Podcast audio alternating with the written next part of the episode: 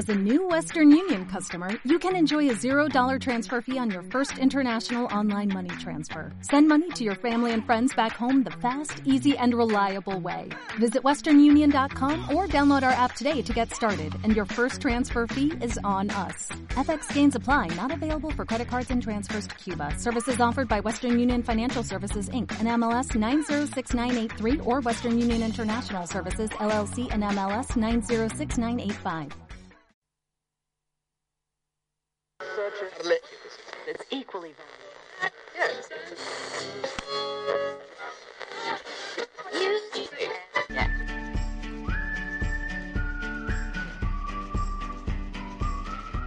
El arco iris, las mariposas, el desierto florido, los frescos de la Capilla Sixtina, las telas de los pueblos autóctonos, el quetzal de Guatemala, el lapislázuli de Chile, el cerro de los siete colores de Argentina, la rana roja del Cauca colombiano, el pavo real, los carnavales de Barranquilla o Río de Janeiro, el show de Tropicana en La Habana, el escenario de un programa de radio.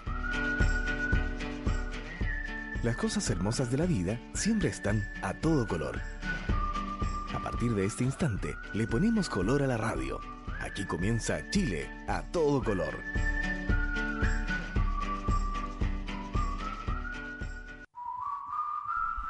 Una jornada más de viernes aquí en Chile a todo color en Radio Universidad de Chile. Agradecerle a Patricio Núñez en los controles, a la gente de Radio JGM y de Radio Antonia FM que retransmiten este programa. Cristina, Virginia, ¿qué tal su semana? Muy bien, bien. Hola, Una semana de septiembre. Una semana más, vamos a partir más, una semana más de septiembre. Vamos a partir como siempre con música. Así que cuando Patricio me avise, vamos a empezar y así vamos a comenzar Chile a todo color con música y ya volvemos porque tenemos una interesante invitada para hablar sobre la evolución de la política migratoria.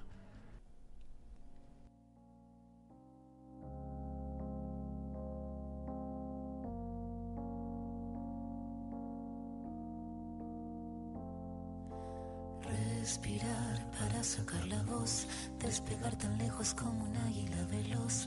Respirar un futuro esplendor, cobra más sentido si lo creamos los dos. Liberarse de todo el pudor, tomar de las riendas, no rendirse al opresor. Caminar erguido sin temor, respirar y sacar la voz.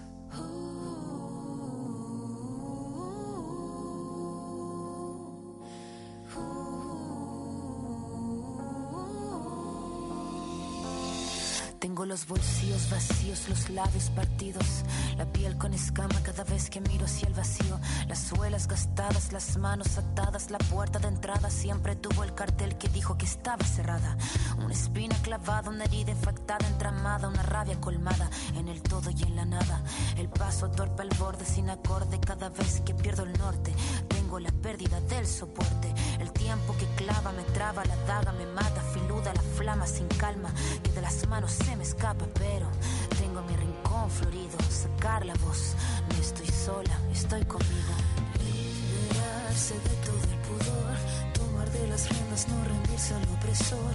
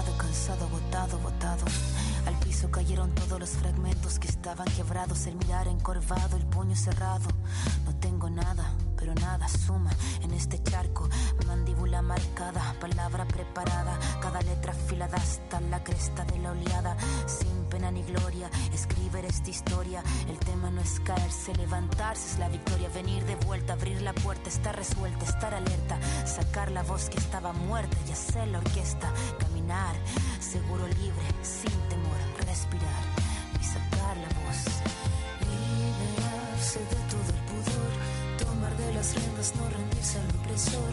Caminar erguido sin temor, respirar y sacar la voz.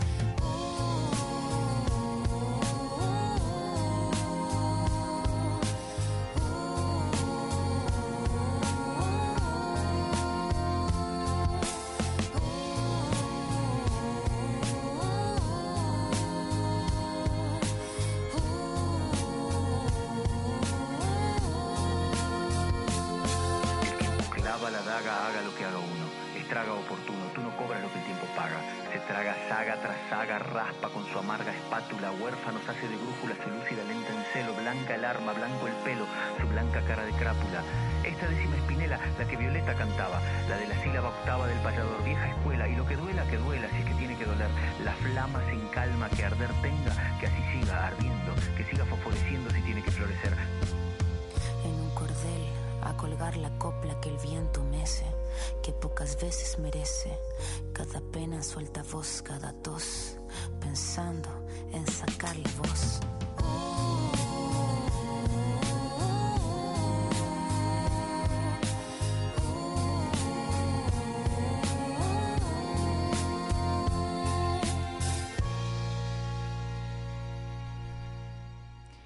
Escuchábamos Sacar la Voz, canción interpretada por Ana Tijoux y Jorge Drexler, y que fue parte del disco La Bala, de 2011. En este álbum, Anita emprendió una marcha que la lleva a superar los límites con un estilo que altera y reorganiza los referentes del hip hop para transmitir un estado de ánimo lleno de fuerza y que destaca por un sonido lleno de contrastes. Linda canción está. Buen, buen disco de Ana Tillú. Estamos ya aquí en el estudio para conversar con la doctora Carmen Norambuena, ella académica del Departamento de Historia de la Universidad de Santiago. Carmen, ¿cómo estás? Bienvenida a Chile a todo color. Hola, Carmen. Buenas tardes, gracias por invitarme. Mm, buenas tardes. Buenas tardes. Carmen, te invitamos porque queremos conversar un poco de la, la evolución, si es que se puede decir así, o si es que existe evolución de, de la política migratoria chilena. Tú, tú has estudiado durante toda tu vida académica el tema de la, de la migración, particularmente el siglo el, el siglo XIX. ¿Cómo parte la, la política migratoria chilena? ¿Y en qué siglo? Bueno, en el siglo XIX, cuando Chile y otras repúblicas eh, de la América del Sur se están organizando, uno de los grandes problemas que tiene esta naciente, este naciente país es el tema de la población. Porque hasta fines del siglo XVIII la población había disminuido muchísimo, dada la guerra de Arauco y dada eh, las condiciones de trabajo que los españoles le imponían a la población. Por tanto, en los albores del siglo XIX la población era escasa en este país. Y mm, los gobiernos, entonces, los primeros gobiernos tienen entre sus preocupaciones la tarea de cómo aumentar la población. Entonces, a mediados de- del siglo XIX, en el gobierno de Manuel Bulnes, se forma una comisión encargada de estudiar el tema de la escasa población. Esa comisión, este, su secretario fue Benjamín Vicuña Maquena, y eh, hicieron en realidad un documento que sirvió de base. Y en ese documento se señala fundamentalmente que la migración que este país necesitaba era migración europea. En segundo lugar, una migración del norte de Europa, no del mundo mediterráneo. Y lo dice expresamente el documento que tenía que ser gente del norte con condiciones físicas excepcionales para poder mejorar la raza. El tema era civilizar, mejorar la raza y aumentar la población. Pero, pero es un fenómeno que no se da solo, solo en Chile. Nosotros tendemos a creer que lo, lo que lo que ocurre ocurre solo acá. Eh, pasó en Argentina al mismo tiempo. De hecho, Sí. entiendo que Vicuña Maquena eh, esos documentos no lo trabajó solo, sino que también lo trabajó con, con autoridades argentinas que estaban exactamente en lo mismo. Claro, todo el cono sur, Uruguay, Argentina, Chile y también el sur del Brasil, eh, llevan este, durante este tiempo la misma política, ¿no? Y, y por cierto que los intelectuales argentinos que vinieron a Chile expulsos por la dictadura de Rosas, eh, hicieron causa común con eh, la intelectualidad chilena y por cierto que eh, el sentido es el mismo en todo el cono sur. Claro que para ellos, la gente, los países de la vertiente atlántica, fue mucho más fácil que los migrantes llegaran desde Europa hasta ahí, atravesando el, Por el mar. el, el Atlántico, Claro. ¿no? Y desembarcaran en, en Montevideo o en Buenos Aires, que era mucho más difícil dar la vuelta en el Cabo de Hornos o en el Estrecho de Magallanes para llegar a los puertos chilenos. Claro. Em, entonces, tú, yo, yo tenía una pregunta con respecto a eso, como a la diferencia de política migratoria, bueno, adelantándonos un poco más, eh, que existe de, entre Chile y otros países.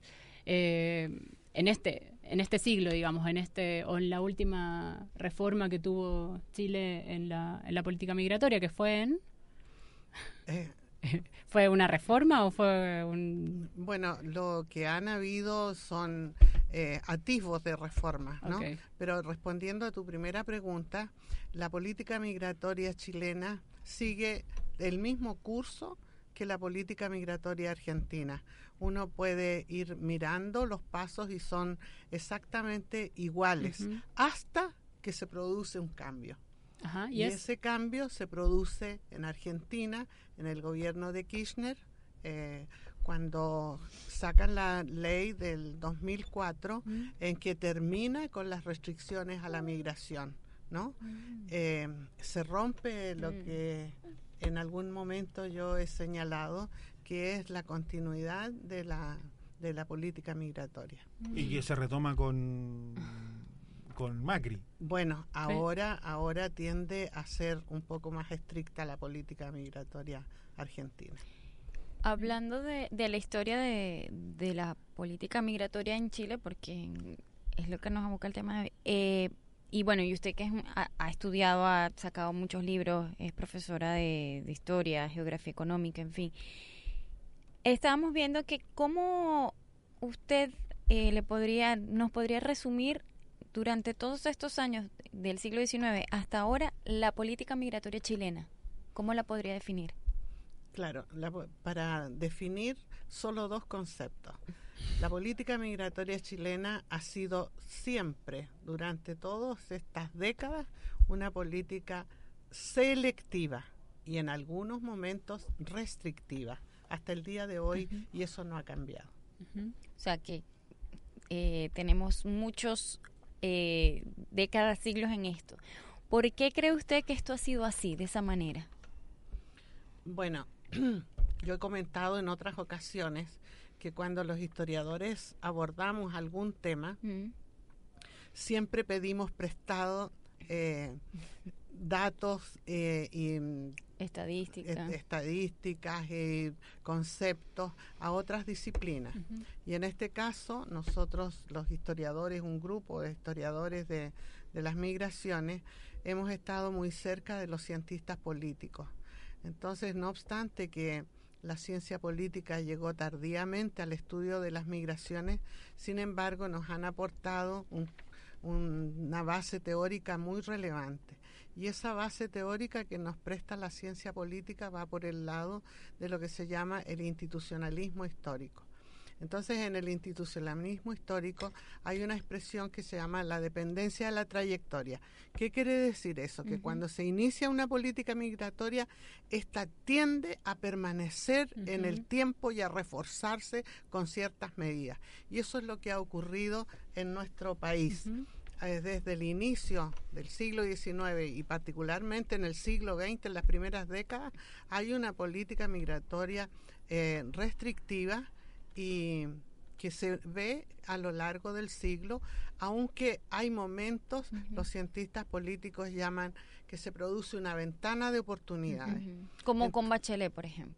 como con Bachelet, por ejemplo, o anteriormente en el gobierno de Pedro Aguirre Cerda. Pero con Bachelet se, se produjo una ventana de oportunidad. Sí, pues sí, clarísima. ¿Y en qué, ¿En qué momen- en en qué- qué- qué- en qué sentido podemos ver esa ventana de Eh, oportunidad? esa ventana de oportunidades se observa claramente en los instructivos que dio la presidenta Bachelet. Como por ejemplo la visa eh, Es que, es que los instructivos son anteriores a- al ejercicio yo del- de lo teórico que son que es el instructivo. Porque el- los instructivos sobre todo el, eh, el primer instructivo en el primer gobierno de la presidenta Bachelet eh, está centrado en los derechos humanos. Y eso es lo relevante para todos los años que siguen porque está considerado el derecho, bueno, primero la migración como un, un Un derecho, derecho humano. humano, ¿no es cierto? Claro, pero también el derecho a la justicia, el derecho a la salud, el derecho a trasladarse de un lugar a otro, en fin, están considerados todos los derechos. Por eso es que ahí pudo realmente producirse un quiebre de esta trayectoria, ¿no es cierto?, tan restrictiva. Eh, sin embargo, no obstante la, la- los esfuerzos de la presidenta, esto no llegó a traducirse en una, en una ley. Después también con el presidente Piñera hubo esfuerzos por presentar un, un proyecto de ley Que se pero- presentó. que se presentó en el 2013, pero tampoco llegó a puerto, ¿no? Y, y posteriormente los otros dos gobiernos, la presidenta Bachelet a fines del 17 presentó un proyecto de ley y ahora el presidente Piñera retoma el del 2013, hace eh, ciertos ajustes y, y eso es lo que está en discusión y que tiene para largo. Seguramente.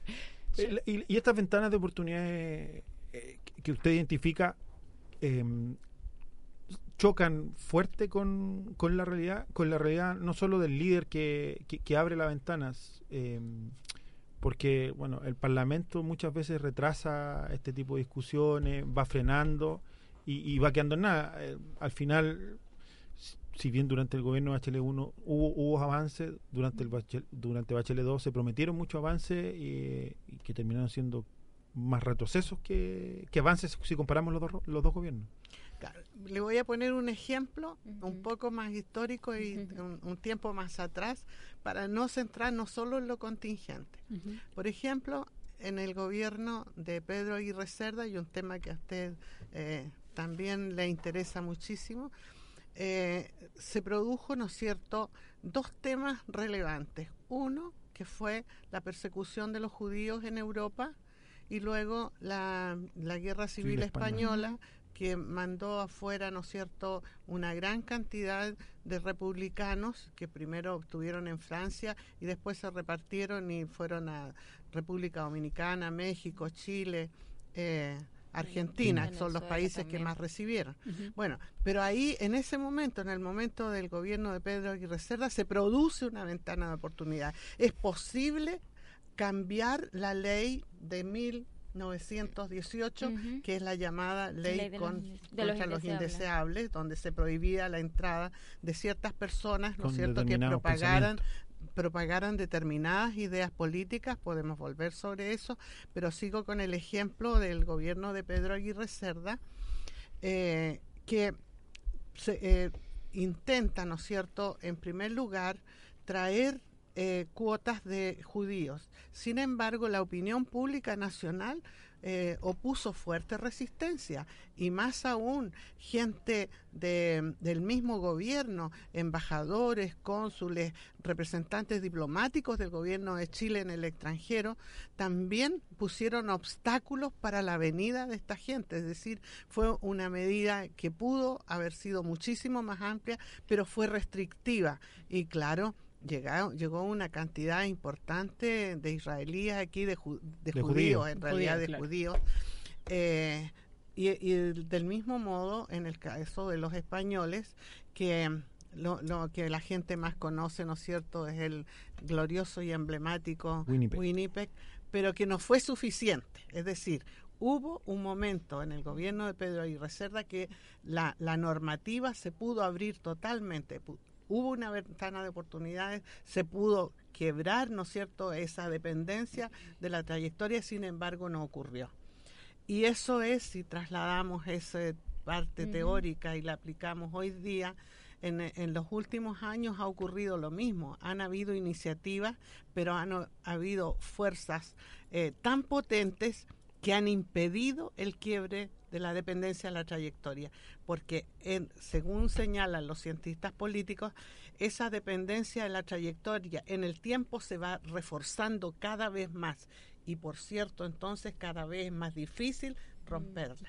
Y, ¿Qué- dale. ¿Pero qué tiene que haber? ¿Una especie de revolución? de ¿Qué, qué tiene que pasar para que esa dependencia, la trayectoria Se rompa. En, en- en el caso concreto de hoy día, ¿no es Sí. cierto? Hoy día hay un proyecto de ley que se está discutiendo, pero tiene que haber concordancia en las fuerzas políticas. Pero el tema hoy día es un tema político. Quienes efectivamente van a estar acorde o quienes van a diferir en, en alguna parte de, de, la ley, quienes están de acuerdo, en fin. Pero, pero tiene que haber concordia, de lo contrario, imposible, imposible que esto avance. Ahora, ustedes preguntarán, pero ¿por qué no se puede avanzar? No se puede avanzar porque hay principios que ciertas em, corrientes de pensamiento y ciertos partidos políticos, ciertas agrupaciones no transan. Del mismo modo que en, el otro lado hay también eh, principios que están instalados y que son más favorables a determinados asuntos económicos, por ejemplo, que es lo que más eh, em, complica esto. Em, pero, esta, esta, estos lados y estas partes tienden a confundirse porque porque ese discurso nacionalista, e, e, el discurso de raza que en el segundo bloque lo vamos lo, vamos a andar un poco más, e, es bien fuerte de, lado y lado. Esta, esta raza chilena, esto de ser chileno, esto que nos vienen a cambiar, em, se hace bien fuerte se hace más fuerte aún cuando, cuando las diferencias tienen que ver con riqueza y pobreza más que con, raza, a mi juicio, al menos. Sí, yo creo, yo creo que tú tienes toda la razón. Eh, esa, la variable pobreza cambia todas las concepciones políticas que pueden existir eh, y los buenos propósitos y, las propuestas, ¿no es cierto?, concretas respecto de, de, las migraciones. Porque, claro, ahí entramos al otro tema y es cómo reacciona ya no los políticos, ya no los parlamentarios, ya no el poder e-, ejecutivo y el legislativo en estas conversaciones a alto nivel respecto de la ley, sino cómo reacciona el hombre común y corriente del país frente al tema que tenemos hoy día, que es esta eh, avalancha migratoria en el país. Y, y, en, en, periodos anteriores, ¿cómo, cómo, cómo reaccionó la sociedad a a las migraciones. Eso. El, el, hombre común, digamos. El hombre, el hombre común y corriente, eh, bueno, siempre ha habido en este país una reacción, mm, podría decir, dividida, pero nunca ha habido en realidad en la población chilena un ánimo de decir, como dice la canción, y verás como quieren en Chile al amigo cuando es forastero. Eso, eso en la práctica no es así porque hay algunos extranjeros que son bienvenidos y otros no. Y esto está cruzado, ¿no es cierto?, tanto por el tema de la pobreza como también por el color de la piel. Sí. O sea, que usted cree que efectivamente esta política migratoria selectiva que ha venido trayendo Chile en su historia está entonces acorde con la población. Eh, eh, en cierto modo. Claro, yo, yo pienso que las políticas que han eh, puesto en práctica los distintos gobiernos, en realidad y son reflejo de lo que la población en general eh, siente y expresa respecto del extranjero. Sí, igual yo, yo siento que en muchos países, yo soy argentina y, y se ve también una discriminación importante también con ciertos inmigrantes y con otros no. O sea, obviamente que el inmigrante que viene de Bolivia, de Perú, es mirado con otros ojos diferentes a los que vienen de Italia o, países europeos. Es, importante. y ahora Argentina está recibiendo mucho, mucha gente eh, también de, de, raza negra, de África y también se ve este, estos comentarios y siguen como la gente, te hablo, gente que común. Bueno, eh, Argentina siempre se ha considerado un país especial en la América del Sur. Sí. Eh, hay un, gran filósofo mexicano, Leopoldo Sea, que decía que Argentina tuvo que tener la guerra de las Malvinas para, para darse cuenta que vivía en América Latina, porque desde los tiempos que estábamos comentando recién, del siglo XIX, en el tiempo de Alberti, Mitre, en fin, eh, ellos siempre se consideraron un trozo de Europa en América. Y vivieron durante décadas de espaldas a, a, la América Latina, a la América Andina, a la América del Sur, ¿no? Pero más adelante también esto ha ido de alguna manera eh, cambiando, pero sí, por cierto, eh, sobre todo la población eh, más cercana a Buenos Aires, la población bonaerense, los porteños, tiene una actitud frente al migrante eh, muy distinta a lo que es en el interior, en Córdoba, en fin, o las provincias del norte que son también, tienen un toque andino. Sí, ciertamente, es verdad eso. Estamos conversando con Carmen Norambuena, ella es doctora y académica y profesora de historia de la Universidad de Santiago de Chile, con ella estamos conversando acerca de la evolución política, de la política migratoria chilena. Vamos a hacer un corte acá en Chile a todo color y regresamos.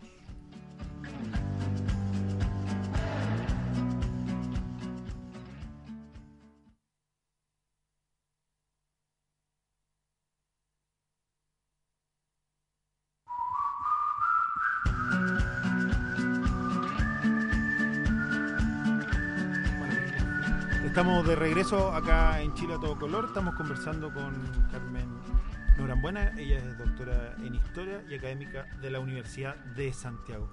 Carmen, hablamos un poco de esta política selectiva. ¿Cuánto de esta política selectiva tiene que ver eh, con el tema de raza, eh, de, la construcción de una raza, si es que podemos llamarlo de esa manera?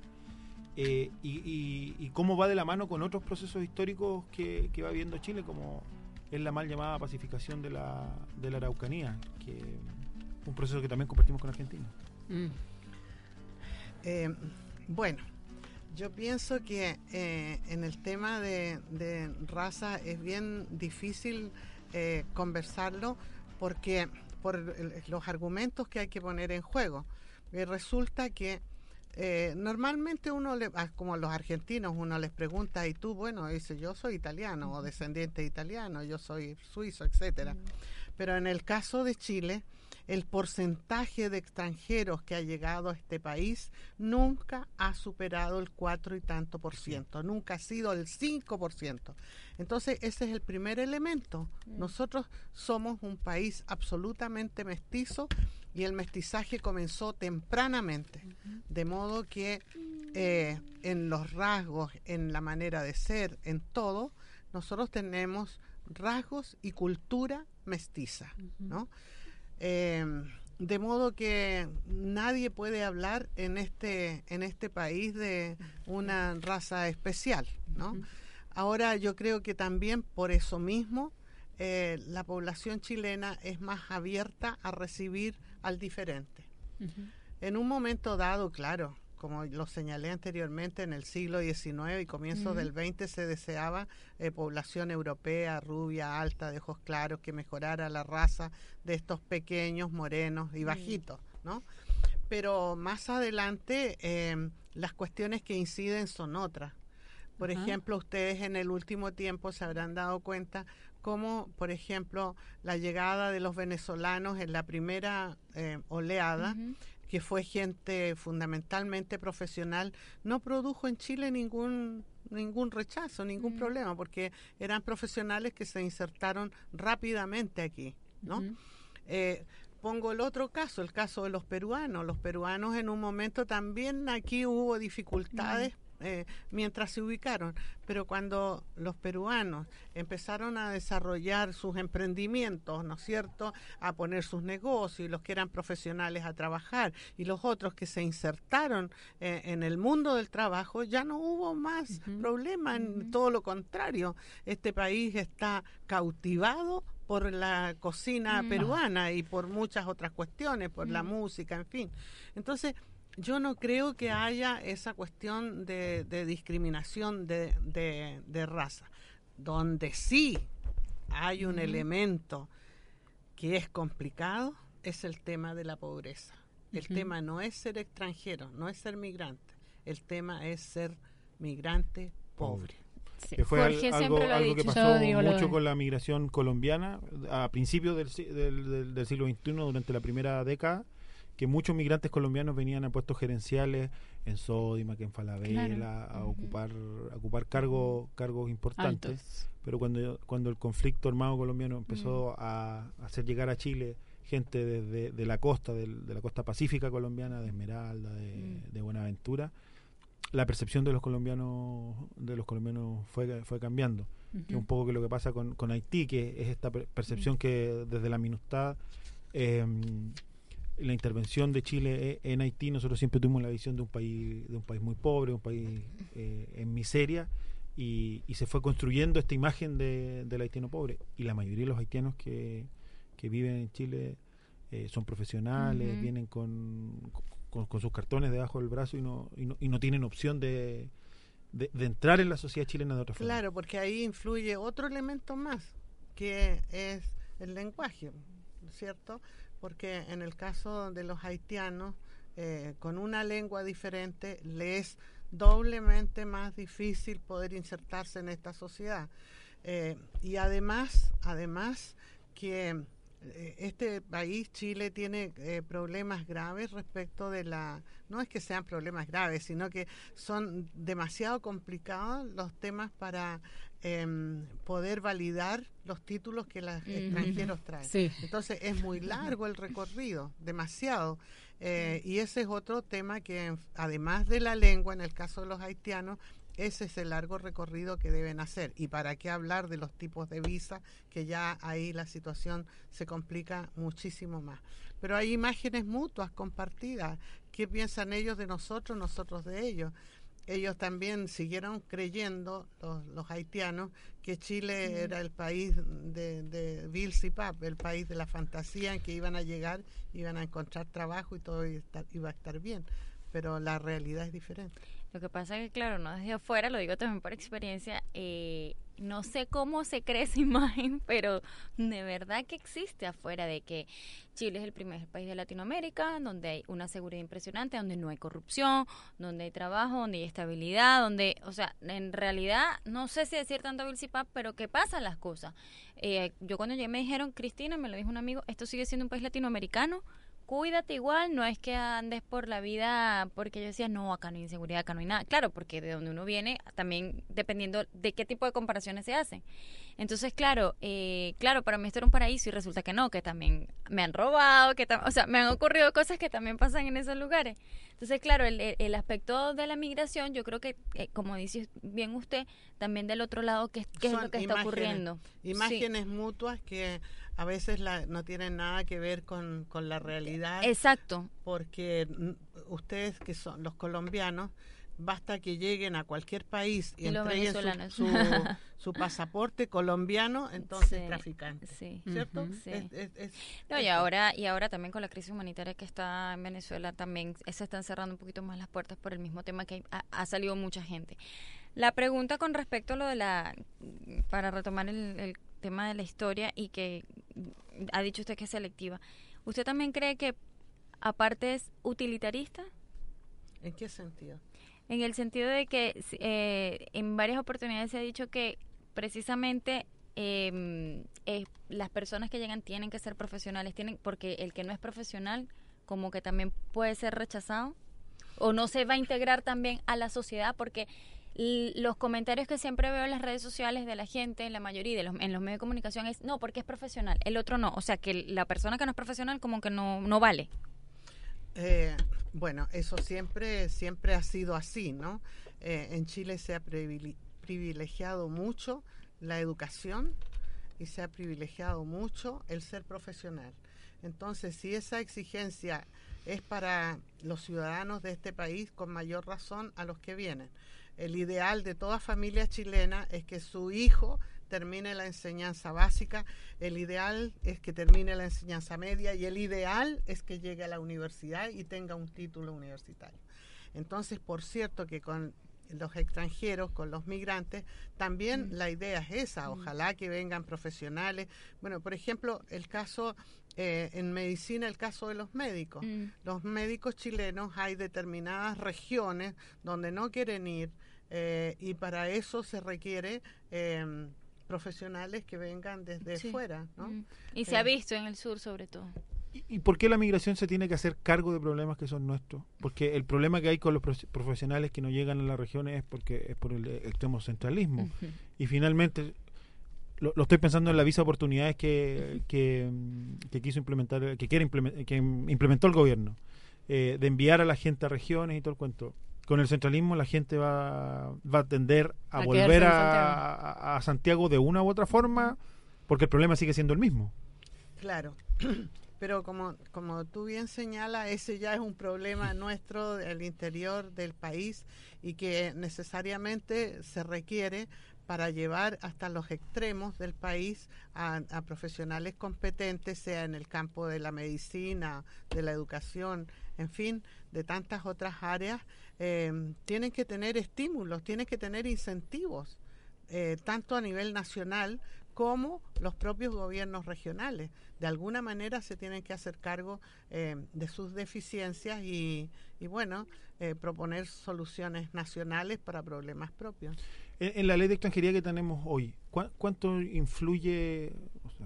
yo sé que es un factor muy relevante, pero ¿cuánto influye el, el, hecho de haber estado en Guerra Fría, de que sea, de que sea una ley eh, durante la, Guerra Fría y, y, que sea una legislación tan tan poco amable con, la, con las personas que, llegan? Pero es que yo, yo señalé anteriormente que los proyectos son proyectos políticos y tiene el sello de la época. Del, del tiempo, del momento y del gobierno que está en, el poder, ¿cierto?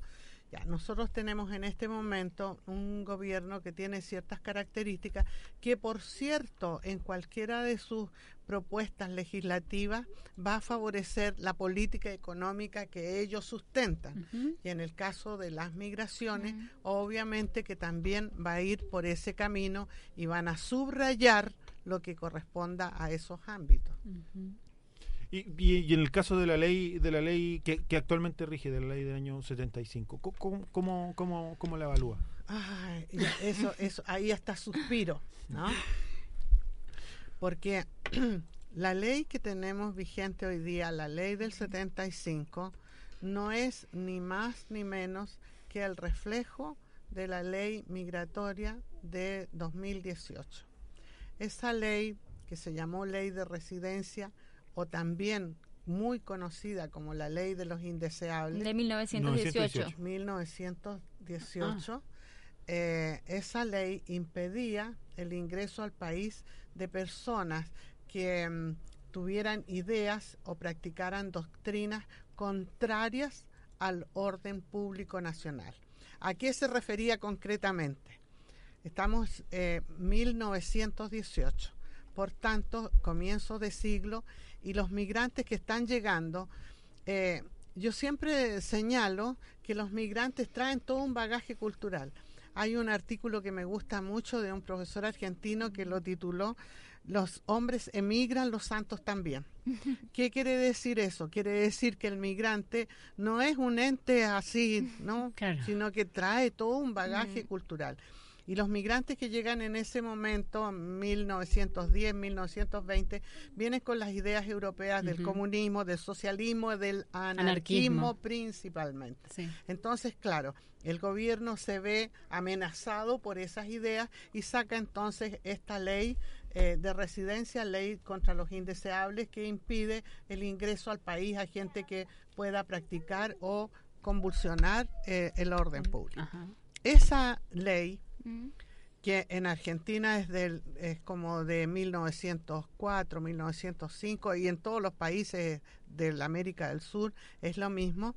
Eh, siguió manteniéndose durante todo el, siglo XX y la ley eh, de extranjería del 1975 también tiene el mismo espíritu, impedir la entrada a personas que practiquen doctrinas y corrientes políticas contrarias al gobierno dictatorial de ese momento y que pudieran obstruir, ¿no es cierto?, eh, su mandato. Pero hoy en día eso ya no es así. O sea, es la misma ley. refiero, sí, sí, sí, es la misma ley.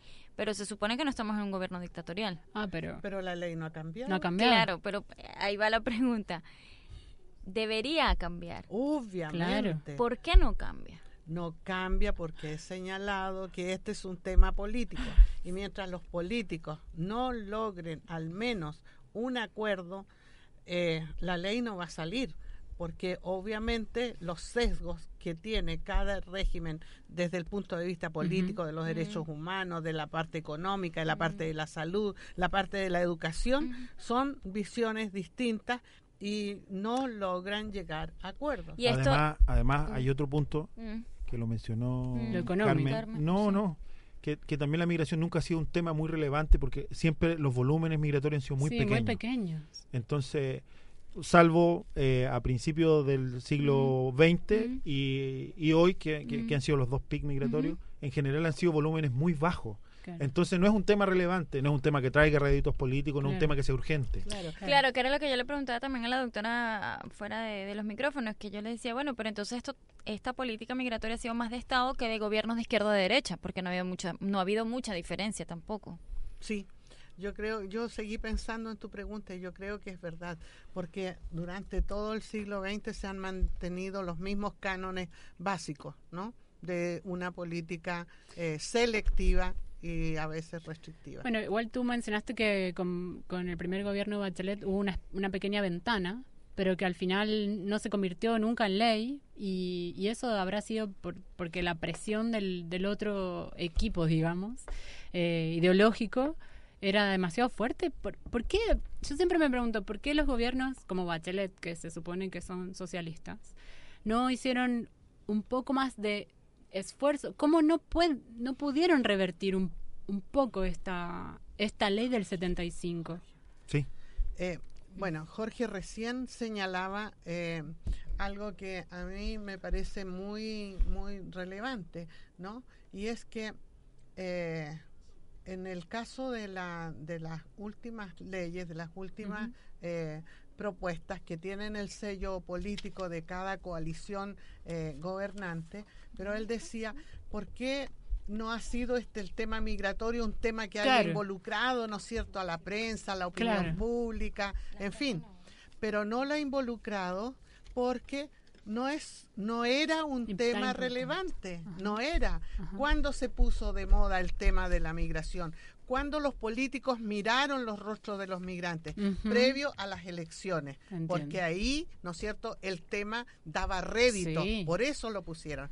Y luego de las elecciones viene el tema de la hecatombe de Venezuela, del Mm. tema. ¿no es cierto?, de Mm. Colombia, eh, Haití. El, de eh, Haití. de Haití, ¿no? Y el, el paso también por Ecuador, porque Mm. eh, Ecuador puso ahí un corredor humanitario, que el corredor humanitario era pasen, pasen y no me molesten a mí, Mm.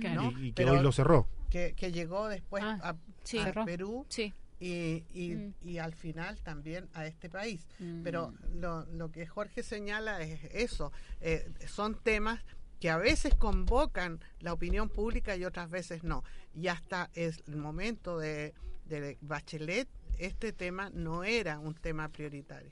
Eh, De hecho, en Piñera, en, en- Piñera 1, la presentación del la, la Del presentación del proyecto Claro, también obedece quedó- a temas estrictamente económicos, la necesidad de tener de tener mano de obra calificada en Claro. ciertos sectores de la economía, eh, la presión de, de grupos de interés como Fedefruta o, o- o organizaciones gremiales de ese tipo, eh, de acercarse a mano de obra. Por Claro. eso se presenta el proyecto, no porque haya un interés en, en- en reformar. De hecho, lo que la semana pasada conversamos con la diputada Karin Luke y ella manifestaba que lo, básicamente lo que ellos quieren es una forma de administrar de una u otra medida quien, quien, quien entra o quien sale, pero pero no tiene que ver con una política migratoria, sino que tiene que ver con, con, con una administración de quién entra y quién sale, nada más, nada más que eso.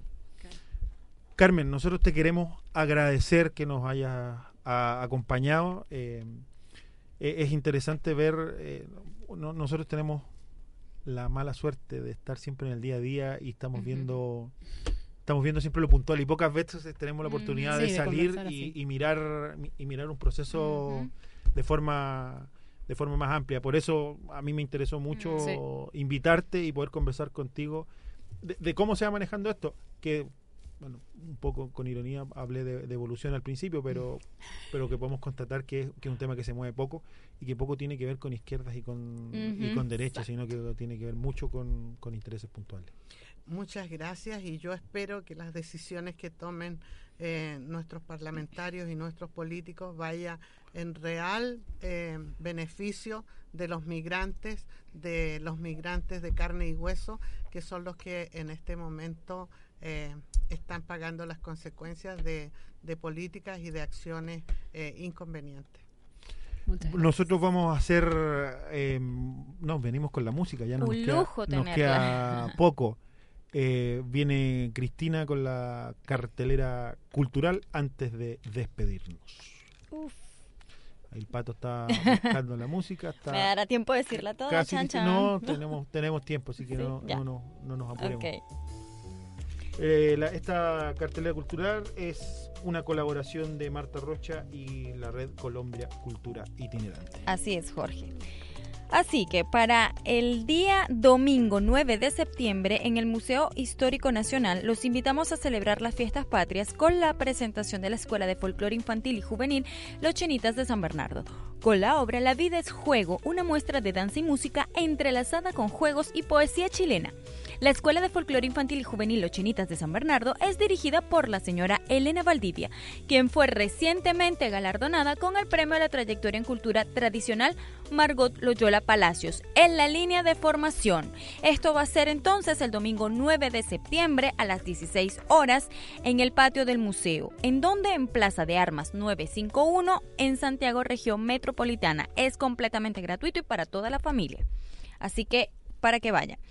Tenemos como otro panorama cultural que la Corporación Cultural La Reina van a presentar Petit Frère, un documental que cambia la mirada sobre la inmigración.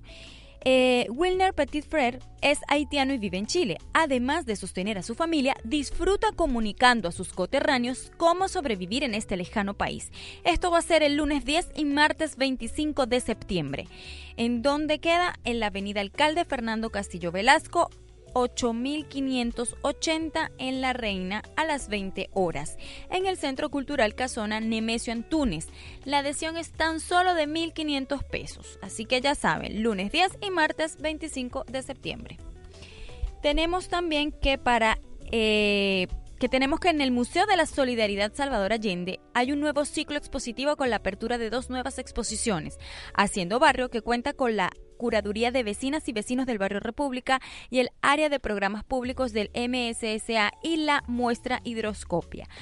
Eh, esto es del artista Claudia González. Esto será de martes a domingo, en el mes que corre, de 11 a 19 horas, en la Avenida República 475 en Santiago Centro, Metro República Toesca. El ingreso es de martes a sábado, mil pesos público general, excepto estudiantes, tercera edad y organizaciones sociales, que tienen entrada liberada. El domingo es gratuito para todo público, así que ya saben.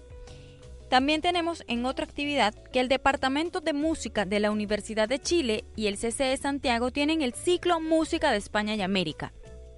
El ensamble Trío Violeta, compuesto por Claudia Acevedo, Winston Moya y Wilson Padilla, ofrecerá un recorrido por la música de raíz folclórica latinoamericana a través de algunas obras clásicas del repertorio de la nueva canción chilena. Esto será el jueves 13 de septiembre en el Teatro del CCE Santiago en Providencia 927 a las 19.30 horas y la entrada también es completamente gratuita. Y para el próximo jueves, 14 de septiembre, perdón, para el próximo viernes, porque es una semana más, 14 de septiembre, tenemos que el concepto intrínseco del espectáculo está basado en la cultura diversa de Taiwán, mediante una coreografía innovadora, combinada con baile, acrobacia, artes marciales y el drama. El espectáculo muestra la cultura contemporánea de Taiwán, la cultura étnica y formaciones de desfile. Esto va a ser en el Teatro Oriente, que queda en la avenida Pedro de Valdivia 099 en Providencia, a las 20 horas. La entrada es liberada, previo retiro de invitaciones en Teatro Oriente de lunes a jueves de 10 a 18 horas y viernes de 10 a 17 horas. Así que con esto terminamos la cartelera cultural. Eh, Carmen, antes de despedirnos, ya porque no se nos acabó el tiempo, la gente que esté interesada, porque tuvimos eh, harta gente escuchando el programa y viendo el programa, eh, que esté interesada en, en- en alguno de, su- de sus libros o artículos, ¿cuál recomienda y dónde lo pueden encontrar? Bueno, eh, primero que me escriban a carmen.norambuena.usach.cl, que es mi correo, y si no al SEM, C-E-M, arroba USACH, que es el Centro de Estudios Migratorios. Y ahí, conforme los intereses de quien solicite, nosotros le respondemos enviándole algún artículo que sea de interés. Bueno, Cristina Virginia, eh, nos despedimos, se nos acabó el tiempo. Eh, Carmen, agradecerte una vez más tu compañía. Estuvo Patricio Núñez en los controles, agradecerle a la gente de Radio Universidad de Chile, Radio JGM y Radio Antonia FM. Nos escuchamos dentro de siete días. Chao. Chao.